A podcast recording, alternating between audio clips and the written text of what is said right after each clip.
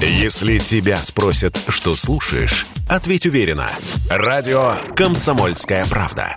Ведь Радио КП – это самые оперативные и проверенные новости.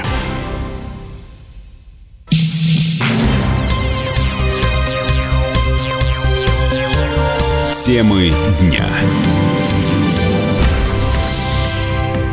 Студии радио «Комсомольская правда» Иван Панкин. На связи по Зуму Сергей Марков, известный уже... российский политолог, директор Института политических исследований. Сергей Александрович, здравствуйте. Здравствуйте. Конечно, тема дня у нас одна, это тема недели, тема месяца, тема года. Это, конечно, Украина. В данном случае сейчас это итоги переговоров между российскими, российской и украинским, украинской делегацией, извините. Собственно, можно ли сказать, Сергей Александрович, что переговоры закончились ничем? Revolution. переговоры предсказуемо закончились ничем. А, у них Нет, и именно не так было... вы настаиваете на этой формулировке, да? Потому что они обменялись мнениями, да. разъехались, значит, по... одни поехали в Киев, другие в Москву. Вроде говорят, какие-то точки соприкосновения найдены.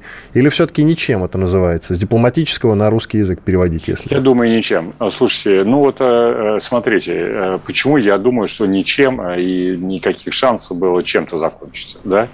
Во-первых, Э, все ждут, будет или нет э, перелом а, в военной а, сфере. Да? Наши ждут, что будет а, завершено окружение главной группировки вооруженных сил Украины в районе Донбасса и начало ее разгрома или разоружения после этого, так сказать, тональность э, с той стороны изменится.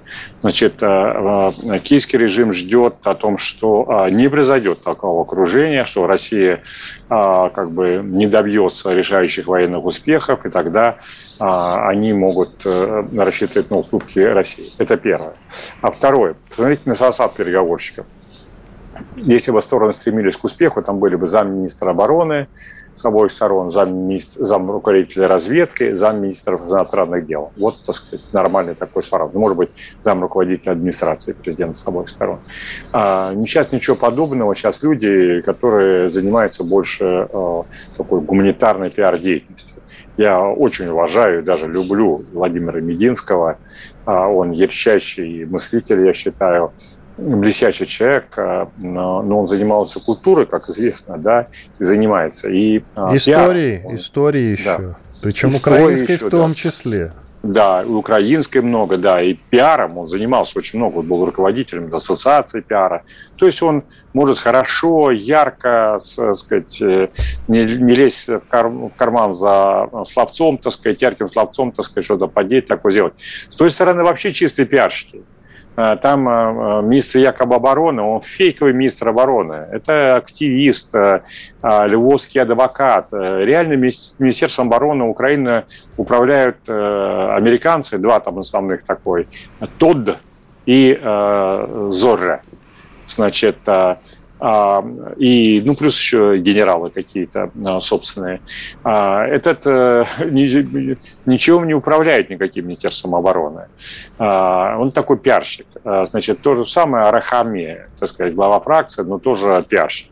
Поэтому там пиарщики собрались, ну, характерно, это Арахами приехал в футболке, в кепке, там, сидел на переговорах в кепке, всем показывая своим видом презрение к а, этому переговорному Кстати, формату. да, вот э, с точки зрения дипломатии, наверное, в головном уборе, в кепке, наверное, не очень прилично присутствовать, да, вообще на ну, а почему, а почему люди вообще а, ходят вот в пиджаках, галстуках, так сказать, дипломатические переговоры? Они тем самым выражают уважение формату. Понимаете? Как вот люди... Так он ходят, только что из бомбоубежища можно понять, понимаете. Ехал там по каким-то темным дорогам. А что ему, Может а быть... что ему из бомбоубежища? Киев никто не бомбит. Нет, ну не бомбит, Почему? но они все даром, что ли, спускаются в метро, ночуют в ну, метро. Ну, для пиара Стреляют. спускаются. Для пиара и спускаются. Не, ну там трясет, вы зря, Сергей Александрович, все об этом говорят. Да нет, трясет. ну там, послушайте, там вокруг, да, а, шли, и отчасти идут бои, потому что наши берут в окружение. Причем а, одну Киев... ракету Киев ну, перехватил, она на жилой дом упала, к сожалению, понимаете? Ну, то есть говорить о том, что не, не, не, там, там безопасно не... ходить по Нет. улицам, наверное, не стоит. Там безопасно ходить по улицам. Вон есть видео, спокойно все ходят, да. Там абсолютно безопасно ходить по улицам. Кроме одного факта. Роздано 20 тысяч автоматов, а, как известно, многие достались уголовникам одновременно. А, значит, уголовники были выпущены из тюрем. А, поэтому только с этой точки зрения небезопасно. А так нет никаких вообще обстрелов. Там есть только одна, один, одна ракета попала в дом на улице Валерия Лобачевского. Значит, э, вот сказали, вот, я очень удивился, как так, наши уже не стреляют вроде. Каким образом ракета попала? Но потом случайно Ее видео, видео, да. да ничего не перехватили ракета показана, как она с работающим двигателем врезается в этот дом. Если она с работающим двигателем, значит, она только что запущена. Потому что ракета, она вначале летит с работающим двигателем, а потом она, когда падает, летит уже без работающего двигателя. У нее двигатель работает только вот а, первые там 2-3 а, минуты. А, поэтому то, что она с работающим двигателем, свидетельствует о том, что она только что запущена. То есть это украинская ракета из э, ракетной установки вот в этом жилом массиве, в котором они сейчас расставили все эти ракеты. Интересно. Поэтому там ни одной России. Это хорошо известный, доказанный факт уже все это. Все известно, понятно. Да? Спасибо, Сергей да. Александрович. Значит, Тут да, очень важный образом, момент. Очень да. важный момент уточнить у белорусской стороны, как проходили переговоры. Может быть, более оптимистично настроен Юрий Воскресенский, член Конституционной комиссии Республики Беларусь. Юрий, здравствуйте. Да. Юрий Валерьевич. Да. Уточните, пожалуйста, что у вас э, в Беларуси говорят о уже прошедших переговорах? Э, ну, э, да, во-первых, добрый вечер, студия. Я слышал вашу дискуссию. Безусловно, согласен с ведущим, что чтобы принимать здравое и верное решение, надо обладать всей полнотой картины и не говорить на что-то, что это божья роса. Там действительно раздаются взрывы и в Харькове, и в Киеве. Вот, а то у нас э, часто так, ура, патриоты, дел наделают, а потом Грефу, Набибулина и Мишустину это все разгребать. Теперь, что касается переговоров. Да, извините за такую ремарку. Теперь, что касается переговоров. Они были напряжены. Действительно, украинская сторона своим, видимо, внешним видом продемонстрировала. А вы это вы своим... видели вживую, да, как они проходили? Я правильно понимаю? Или просто делегацию да, видели? Я видел делегацию угу. и, значит, удивился, что в головном уборе действительно ваш собеседник. То есть на самих не э, присутствовали в самом кабинете? Наверное? Нет, а мы же, а мы же не сторона переговоров. Мы а, там, ну то есть вы э, просто значит, видели, да. как делегации вошли в аудиторию, я правильно да, понимаю? Да, Они обменивались да. какими-то мнениями, как у них проходил вот э, предпереговорный диалог, он был какой-то презрительный, обычный, нормальный? Вот э, что скажете? Ну, э, насколько мне известно от участника переговора, руки они друг другу не пожали. Вот, и, значит, э, с двумя перерывами, вот пять часов было переговоров. Э, к чему они пришли, никто не знает. Ну, какие-то точки соприкосновения нащупали. Но я повторюсь свою изначальную позицию – и, кстати, мечтаю о том, чтобы я оказался неправ, э, что все напоминает то оттягивание времени одной из сторон. Э, и я думаю, что это связано с сегодняшним обращением Зеленского официальным о вступлении в какую-то ассоциацию, въезд упрощенную. Да, я угу. думаю, что подоплека это основная, потому что ни к чему не пришли, пресс-подхода фактически не было, ну, я не беру эти там 40 секунд по каждой стороне. Вот. А в то же время каждый день гибнут люди. И правильно сказал руководитель российской делегации Владимир Мединский, что как же мы ждали их вчера и ночью, и вечером, и утром, и вместо того, чтобы немедленно прилететь, они поехали таким большим крюком. А сейчас таким же большим крюком едут назад в Киев что-то согласовать, хотя сегодня в современных условиях можно все согласовать дистанционно. Не обязательно для этого ехать в Киев.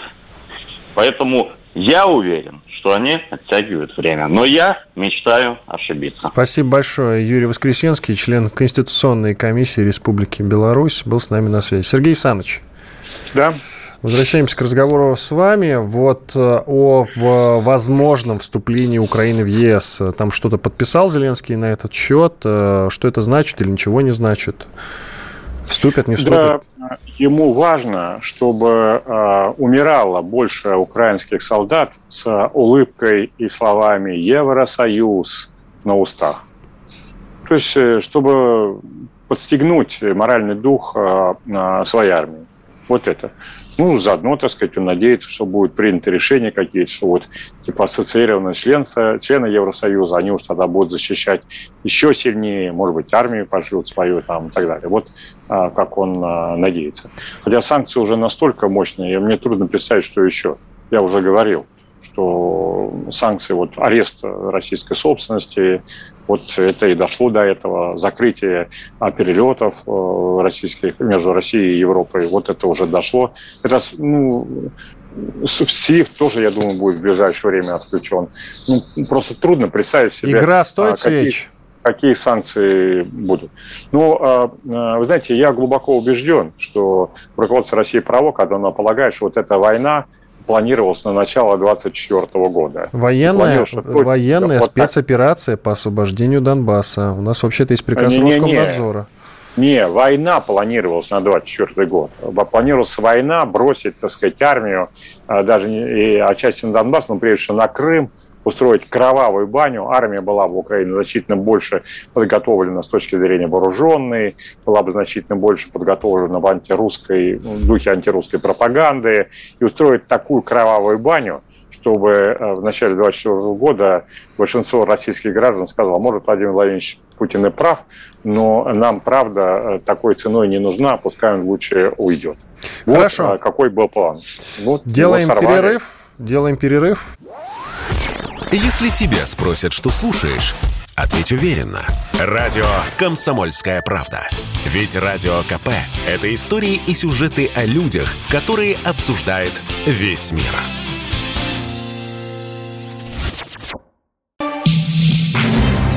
Темы дня студии радио «Комсомольская правда» по-прежнему Иван Панкин. На связи по Зуму Сергей Марков, политолог, директор Института политических исследований. Мы продолжаем, конечно, обсуждать да. тему военной спецоперации на Донбассе по освобождению Украины. Вот так правильно оно называется. Сергей Саныч, вот вы говорите про 24 год, я до этого не слышал да. про то, что готовилась спецоперация от НАТО или там от Украины, уже нет никаких подробностей. У вас вообще откуда эти сведения? По тому, чтобы отнять у нас э, Крым и вот это вот все. То есть я вообще нигде в интернетах вот такую версию не слышал пока что. Даже, вы знаете, как-то... Источники не назовете. Не знаю. Да, ясно. Да. Хорошо, источники не назовете. Я вас понял. Хорошо, да. так все-таки, э, как вы считаете, вот эта просьба Зеленского о срочном вступлении в Евросоюз, она все-таки может закончиться успехом для него или нет? Вы не дали вероятнее вопрос. Вероятнее всего, но может и закончиться. Э, вы тоже должны понимать о том, что э, европейцы растеряны, они не знают, что делать. А, вот такая война, так сказать, России, а, а, значит, что, ну, военная операция России, значит, которую она сделала, они э, ее не ожидали, так сказать, они не ожидали Э, что э, Россия так жестко появится, они очень боятся, что Россия за Украиной пойдет какие-то другие страны, да, они это не могут предсказывать. Знаете, они вот так вот, когда здесь про нас разговаривают, хмурят брови там, да, значит, как-то там жестко там что-то там нам говорят, мы едины. Когда они друг с другом разговаривают, я видел это хорошо и много раз, они так хватаются за голову говорят, ё-моё, что же мы наделали-то? Куда мы все это ведем? Европа в результате от всего этого разваливается. И правда – это так.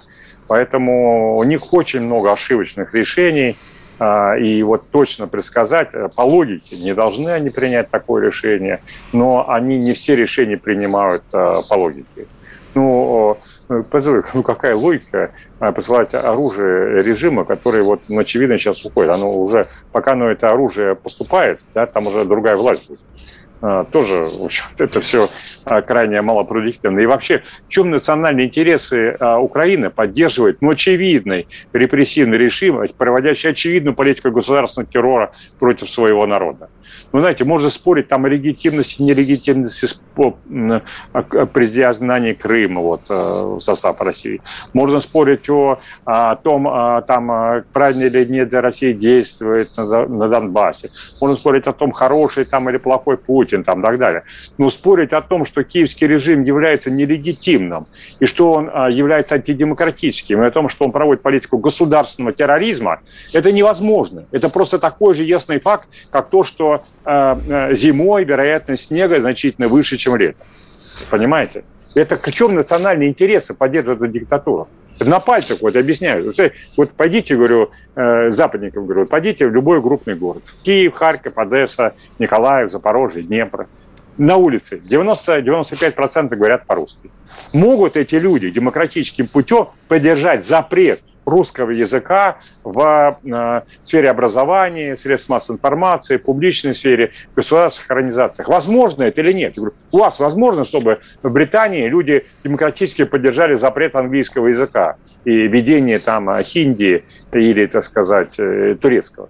Ну, они просто смеются немножко это сказать. Там говорят, да это не по теме, там, и так далее. Ну, это всем, всем абсолютно ясно, что это откровенно антидемократический режим. Уж не говорю о перевороте, свержении. А зачем мы тогда признали легитимными выборы Зеленского? Мы не признали их никогда легитимными. Подождите, мы, мы признали, признали выборы Зеленского? Нет, мы признали его президентом Украины. Ну? Мы никогда не признавали эти выборы легитимными. Ну, подождите, Никогда. а как это расходится с э, тем, что мы признали его президентом и тут же нелегитимно? Ну, как? Э, ну как? Де-факто президент в результате нелегитимных выборов. Это, вот это очень странно. Тогда надо было изначально нормальная, говорить о том, что мы его президентом вещь, не признаем. Нормальная вещь, да, нормальная вещь, сказать, да. А, никто, знаете, был Каддафи в Ливии, никто не признавал, что он нелегитимно на выборах победил, но все признавали его президентом. Любопытный момент. Я, кстати, вот, ну, вот не, не задумывался насчет этого. Как вы считаете, кто ну сейчас как? вооружениями помогает а, Украине? Действительно, а, действительно все. есть картинки о том, что все идут грузовики с вооружением. Гонят, да. Да, все натовские страны гонят, гонят и гонят. Их задача, значит, стратегия такая, чтобы Россия захлебнулась кровью. Сделать из Украины для России такой новый европейский а, а, Афганистан. Вы, кстати, хотите, хотите, я вам сейчас выведу в эфир а, здесь мне э, звонят. Вы послушайте, что там происходит. Ну давайте, а кто Говорите? звонит-то? Да. Говорите? Так. Не говорят. Говорите. Да? Говорите. Сейчас... Не слышно да. ничего. Не слышно, Сергей Александрович.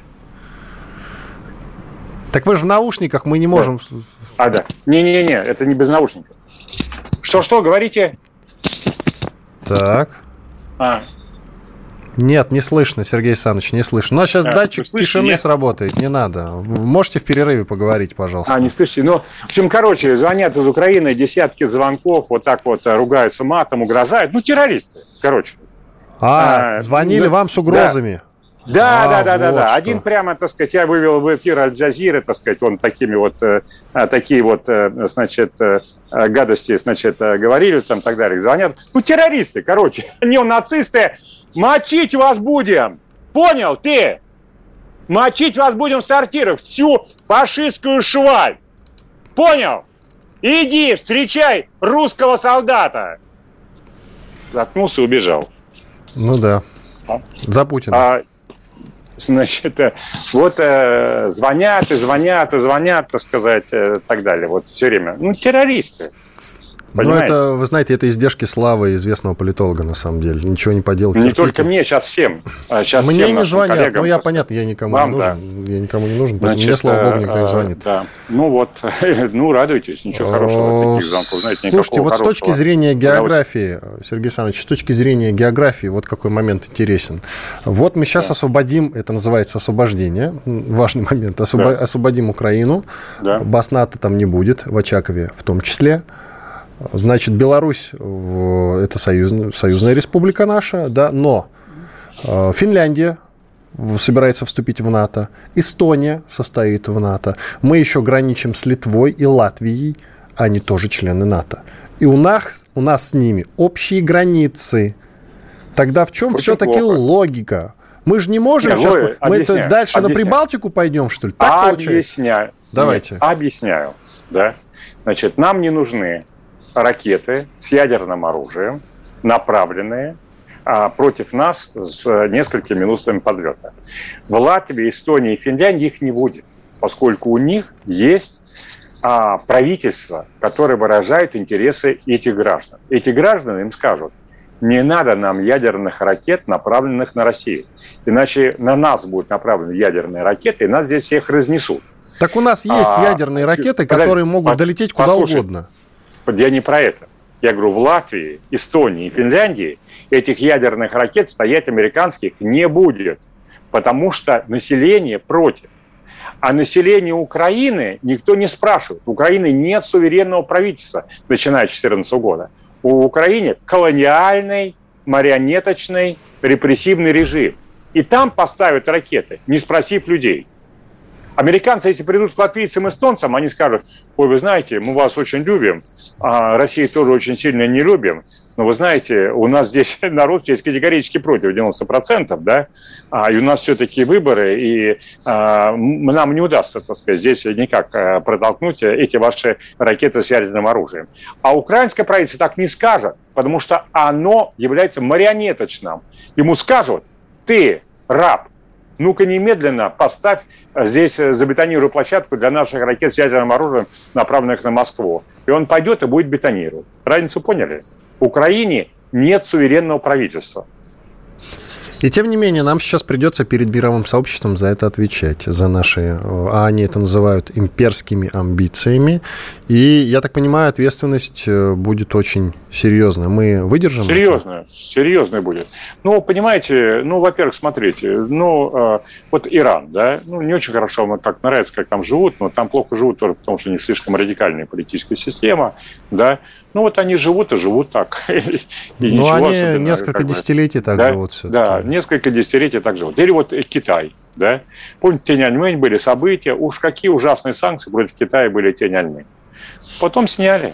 Ну, слушайте, Сейчас они вот, очень долго приходили в себя. Нельзя говорить о том, что потом сняли, так воздюжили. Ну, сняли, ну да, там, когда. Ну, сейчас вы, вы знаете, как Китай развивается, да, значит, э, поэтому это тоже преодолеем. И потом, э, вы знаете, ну, план какой был? Вот, еще раз повторяю. Значит, э, вот мы сейчас, мне тоже не нравится это, Европа не слетаешь, да, значит, там нужно, там, кибератаки идут, вот, звонками терроризируют неонацисты.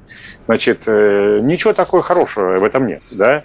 А, но а, вот какое, какая была альтернатива? Ждать 24 года будет эта война, будет кровавая баня, с риском того, что нам придется отвечать значительно более жестче, а погибших будет намного больше, они будут у нас на нашей территории, да, а этих те, всех за эти годы сделают антирусских, такая злобная антироссия будет ненавидящая на всех, да, потом будут, а, а, значит, а, в лучшем случае мы очень жестко ответим со всеми же теми санкциями, еще большим ужасом, ужасом, при том, что мы будем слабее значительно.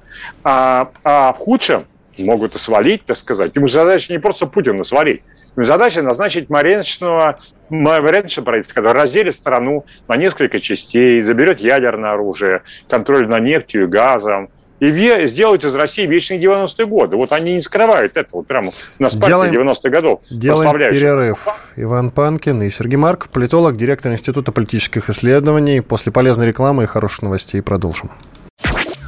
Если тебя спросят, что слушаешь, ответь уверенно. Радио «Комсомольская правда». Ведь Радио КП – это эксклюзивы, о которых будет говорить вся страна. Темы дня. Иван Панкин и Сергей Марков, политолог, директор Института политических исследований Украину. Обсуждаем мы, потому что ничего другого обсуждать смысла сейчас, на мой взгляд, не имеет. Сегодня закончились э, первые переговоры, и ну, тут мне не разделяются. Кто-то говорит, что они закончились ничем, кто-то говорит, что все-таки это был важный обмен мнениями. Третьи говорят, что украинская сторона просто тянет время. Это мы уже обсуждали, идем дальше. Сергей Саныч, тут важный момент, который да. сейчас опять, необходимо обсудить. Опять мне звонят, э, троллят э, из враги, Украины. Враги из Украины. Не, буду, не будем говорить. Ну, это террор. Террор. Давайте уже не будем поднимать трубку, все да. равно ничего не слышно, смысла в этом А я же должен их, э, а же должен же да их просто сбрасывайте, иначе, и все, иначе, смысла в этом никакого. Не-не-не, ну просто здравствуйте, они все время будут звонить, надо обязательно заблокировать, он будет все время нам с вами мешать. Значит, рассказываю беззвучный, про переговоры. Беззвучный режим поставьте и все. Про переговоры рассказываю. Давайте. Значит, а, а, а, это были несерьезные переговоры с обоих сторон обеим, обеим сторонам нужно было продемонстрировать было, что они все-таки за переговоры сделают вид. На самом деле есть несколько факторов, которые говорят о том, что несерьезный переговор. Во-первых, состав участников. Да? А с российской стороны а, вот э, Владимир Бендинский, э, я и Слуцкий. очень Ну, я, да, и так вы это уже сказали. Так. Да. А, я рассказал уже, да, извините. Да, да, да, этот разговор уже был. Сейчас я, я о другом да, хочу поговорить. О чем я тогда? Я, если главное рассказал уже, о чем тогда? Да, еще куча, знаете ли, тем для разговора есть, которые вокруг да около общей темы ходят. Например, как нам сейчас спасать русских, которые за рубежом находятся, вот которых сейчас травят откровенно, только потому что они русские которые не несут ответственность вот. за решение, кстати, это справедливо за решение вот, руководства вот своей страны. Не знаю. Вы знаете, я э, скажу так. Вот э, есть другой большой вопрос. Да? Вот мы сейчас пришли к ситуации, когда Европа, все, до нас закончилась. Да? Все, очевидно. Самолеты не летают ни туда, ни сюда, не пускают, травят там. И нас там не да? любят значит, э, травят более точно. Люди это нормально по-прежнему относятся. А, значит, идет колоссальная информационная война там против нас, да, значит, ну, как предвоенные, по сути дела, ситуации. Значит, э, ну, Европа практически не существует. Но Европа-то категорически изменилась. Понимаете, вот Европа была для нас образцом процветания, благосостояния, свободы, демократии. Но задайте себе вопрос – вот почему Европа, будучи вот такой, как бы образцом для нас гуманизма, демократии, 8 лет поддерживала откровенно антидемократический террористический режим? Почему? Внятного ответа на это ни у кого нет, между прочим. А, но мы чувствуем, что это означает, что Европа внутренне переродилась.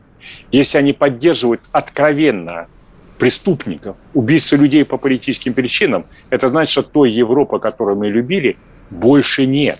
И сейчас вот это вот э, как бы под, этой, э, под этим лицом, так сказать, таким спокойным, улыбчивого европейца э, какая-то проявляется какая-то маска монстра. А, и в том числе и в этом. Что значит, когда русских там травят? Значит, это значит, возрождается старый средневековый варварский принцип коллективной ответственности. А, вся европейская цивилизация стоит вот на либеральных принципах, среди которых один из бандитчиков – индивидуальная ответственность. Если люди из вашей деревни кого-то убили, то вас не должны за это убивать. А, и здесь мы видим, что проявляется, что полностью отброшен либеральный принцип индивидуальной ответственности и вводится принцип коллективной ответственности. Этих людей травят, за то, что правительство, может быть, они не согласны с этим правительством, а что-то их, э, их страны что-то такое сделало. Это, конечно, а, означает, что Европа разрушается. Европы, а, вот он, нам мы жалеем, что мы не будем ездить в Италию, во Францию, да, где был французские сыры, и итальянский э, стиль жизни там и так далее. Но это разрушается все, и ближайшие... Мы потеряем то, что и так а, разрушается, понимаете?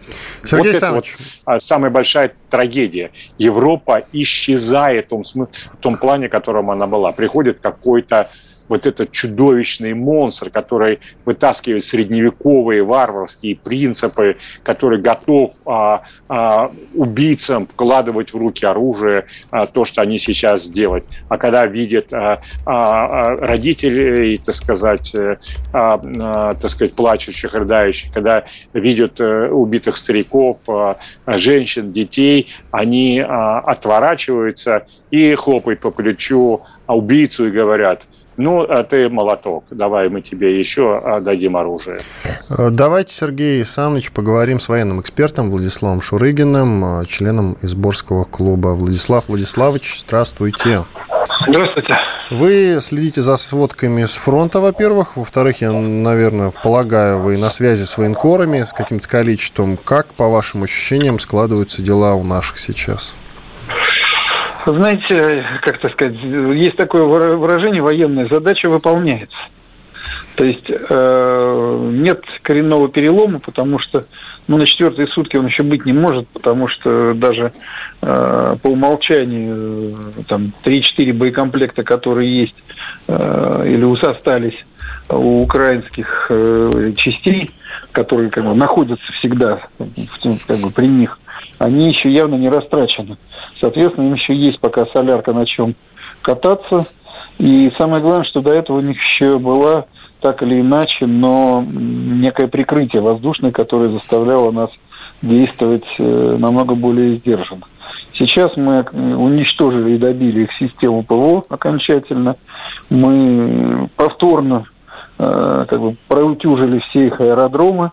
И уже даже потому, как мы работали сегодня, на дорогах видно, что там у, у украинских ВСУ начался э, то, что называется ад.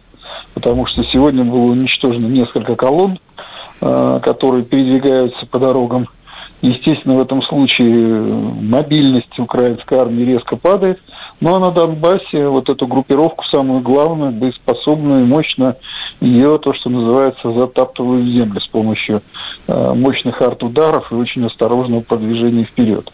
Э, одним из признаков этого, кстати, является вот это вот э, чисто выслушное отчаяние, когда напоследок они начинают уже без разбора долбить по городам, по поселкам, просто уже в такой как бы бессильной ярости и ненависти.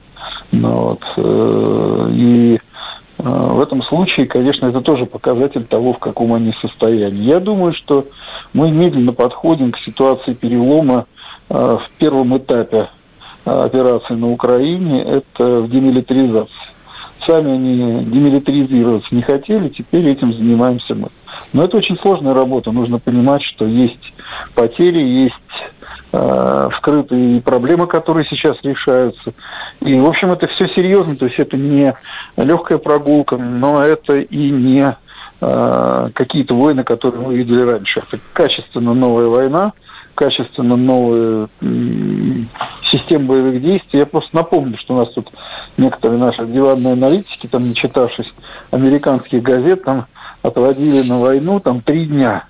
Причем мне всегда было интересно, как, допустим, 72 часа должна... американцы прогнозировали, я слышал. Ну, От случае... Кошкина, кажется, слышал, что американцы говорили про 72 часа. Ну вот в этом случае мне всегда хочется спросить, а на чем должны наши были э, за три часа попасть, к примеру, под, э, под Одессу или там даже под э, Киев? Но я просто напомню одну интересную вещь, что э, такой самый выдающийся современной военной операции во всех, так сказать, западных э, военных училищах академиках э, считается разгром Ирака за, если не ошибаюсь, за 40 дней. По-моему, да, за 40 дней. Но Ирак меньше, а Украины сильно меньше. Так вот я хотел сказать, я вам напомню, что э, американская армия двигалась от границ Кувейта до Дамаска ни много ни мало, а две недели. И средняя скорость продвижения была 30, 35 километров в сутки. Это то, что называется скорость наступления. И вот только за две недели они смогли выйти. Если бы они такими темпами двигались на Киев, кстати, напомню, что они двигались по пустынной местности слева от Ефрата, фактически не встречая сопротивления, только периодически там прорывались на правый берег. И тем не менее они вот э, толклись, воевали, прорывались и шли. То есть в этом случае на таких нормативах они бы шли до Киева э, ни много ни мало, а трое суток. И надо понимать, что, опять же, мы там были все уже к концу исхода первых суток наши там высадились. Второе, опять же, Ирак это была пустыня, и территория Ирака это почти 40% пустынь. А 17% Украины это леса, и дальше очень пересеченная местность, балки, э, лесопосадки и прочее. То есть мы показываем совершенно уникальный тип войны, который до сих пор никто не показывал. Мы же воюем, извините, против армии, которая численность которой не составляет почти там 140 тысяч в общей сложности. Это те, которые вот в боевых частях. И мы воюем не намного большей группировкой.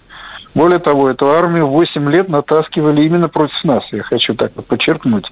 Там не против там, э, Марса, не против там, Парагвая, а 8 лет ее готовили в войне с Россией. То есть она была натаскана на нас. Она строилась с учетом наших нашей техники вооружения, нашей тактики. Э, нас очень внимательно изучали. А последние там, полтора месяца так Украину просто заваливали самым современным техникой и вооружением. И тем не менее мы вот за эти четверо суток уже э, во многом размотали вот эти ударные группировки. Мы лишили Украину возможности наступать. Она теперь огрызается, обороняется. Обороняется хорошо, обороняется жестко. Там тоже люди очень упертые, очень... И главное, Владислав Владиславович, нам сейчас надо делать перерыв они русские. Но мы с вами продолжим. Не вешайте трубку, пожалуйста. Владислав Шурыгин и Сергей Марков, Иван Панкин. Через пару минут продолжим. Если тебя спросят, что слушаешь, ответь уверенно. Радио «Комсомольская правда». Ведь Радио КП – это самые оперативные и проверенные новости. Темы дня. Студии Иван Панкин, на связи Сергей Марков, политолог, директор Института политических исследований, и Владислав Шурыгин, военный эксперт, член сборского клуба. Владислав Владиславович, короткий вопрос. Да. Как вы считаете, ваш прогноз, конкретно прогноз, сколько еще это продлится? Ну, знаете, я делал прогноз э, примерно э, 9 месяцев назад по, по, по тому уровню украинского вооружения и всего остального. Мы так сидели, считали. Э, примерно получалась ситуация, должна была э, разрешиться в течение примерно трех недель. Это вот если брать все-таки масштабы Украины, масштабы ее э, вооруженных сил, ее Э, как бы экономические параметры. Ну, вот как-то получалось так, что э, все как бы выкладывались три недели. Сколько будет в реальности, я не знаю, но я не думаю, что это потянется очень долго. Понятно, спасибо. Владислав Шурыгин, военный эксперт, член Изборского клуба был с нами на связи. Возвращаемся к разговору с Сергеем Марковым. Сергей Саныч, вот вы да, говорили, да, как я... страны Запада могут поддерживать, проклятые, конечно же, могут поддерживать нелегитимный, преступный, диктаторский, террористический украинский режим. Но давайте на чистоту. Не украинский, не украинский. А какой? Не украинский. А Большинство как? Украины против этого режима. Это киевский режим. А, киевский. Ну ладно, это такая, да. знаете, уже нюансы нет, в формулировке Не-не-не, это для нас важно. Я здесь Хорошо. Украина не, не обороняется, обороняется вооруженные силы э, Украины, которые подчиняются киевскому режиму, который не контролируется народом Украины. Это все важно в данном случае. Хорошо. Э, можно я по военным делам? Давайте. По военным делам. Ну ладно. Во-первых, согласен с тем, что Шурыгин, так сказать, сказал, хорошо сказал, правильно во многом.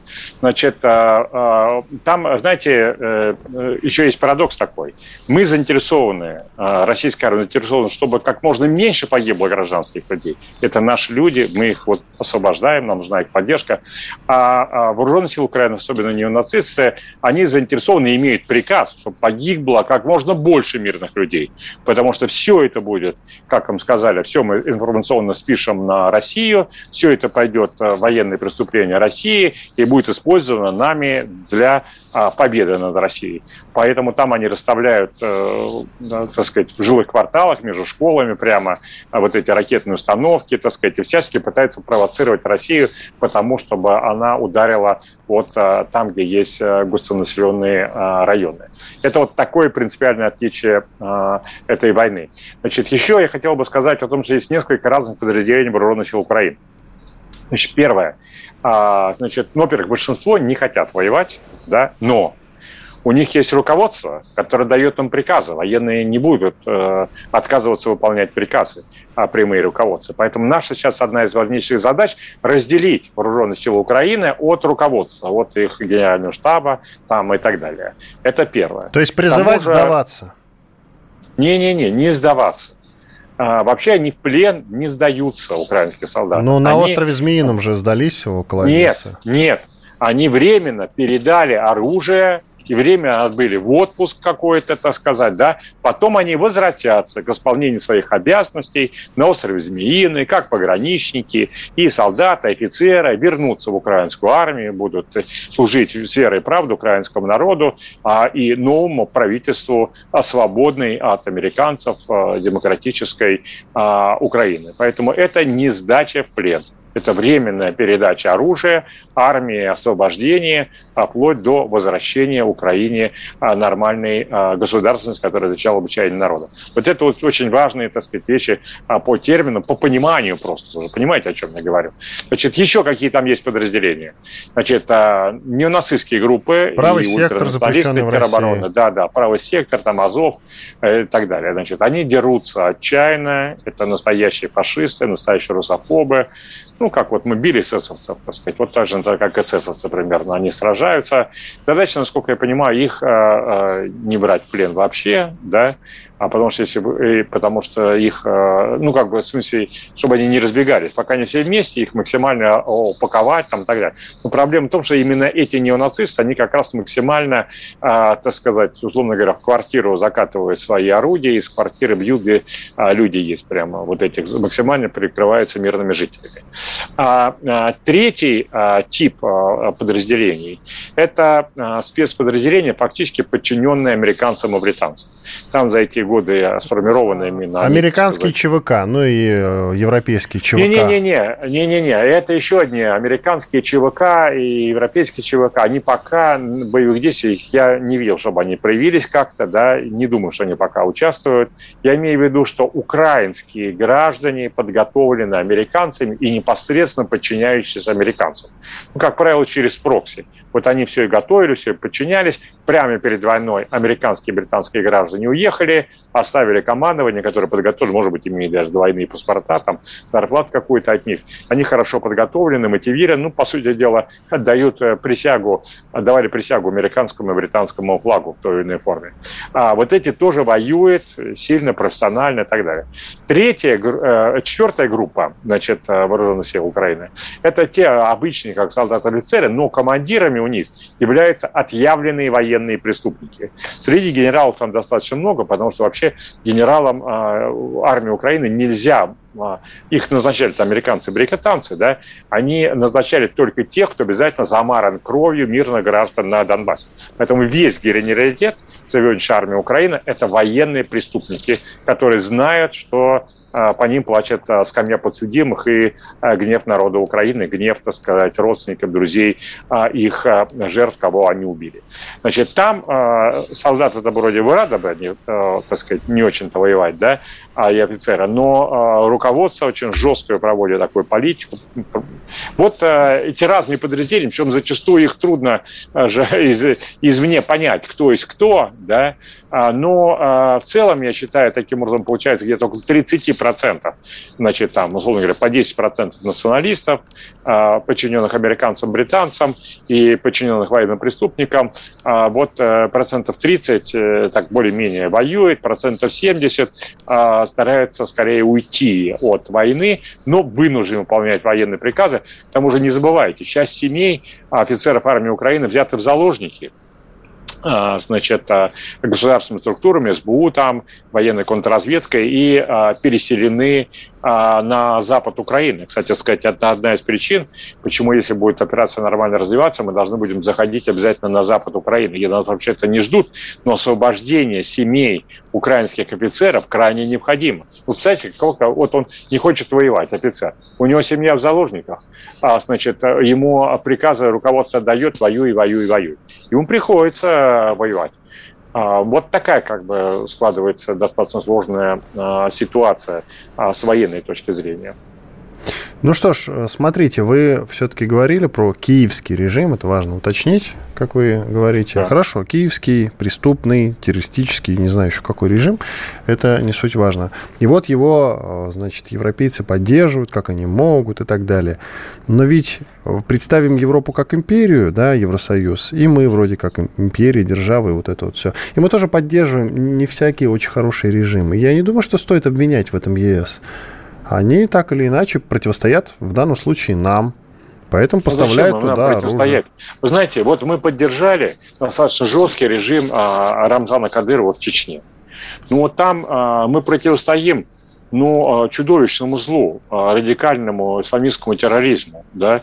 Весь мир, так сказать, от него трясет уже несколько десятилетий, множество преступлений совершено, множество терактов там, и так далее, и так далее. Чудовищная жестокость, ну, а, понятно, так сказать, почему нужен, так сказать, жесткий режим. А в чем национальный интерес Европы а, поддерживать этот террористический режим? Им что, нужна вот такая страна с террористами во главе? А они, кстати, хорошо, сказать, хорошо. Вот мы да. сейчас. У них что раньше, раньше было у них, когда они Косово а, поддержали. Там Хашим Тачи это человек, который э, сербов, так сказать, пленных на органы продавал и был наркомафию дело. контролирует. Был да? Да.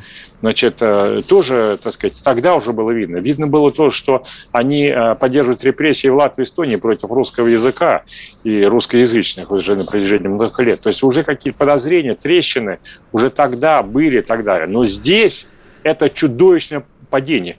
Европа просто хрякнулась грязь лицом в Украине. Но подождите, понимаете? мы еще не победили. Она просто в кровавую грязь лицо. Да неважно, даже если мы полностью проиграем, да, и, так сказать, Европа Россия этого разрушится. не заметит, если мы проиграем, так что давайте метить на победу. Заметит, это еще как заметит. Если мы проиграем, а Россию разделит уничтожит полностью. Вот. Все равно Европа хрякнулась в грязь кровавую лицом в этой Украине, понимаете? И э, ей э, сапог этот фашистский по копчику вдарил хорошенько Европе. Понимаете? Это в любом случае уже это произошло. И вот это одна из важнейших э, трагедий. Никакого восторга от этого я не испытываю. Да?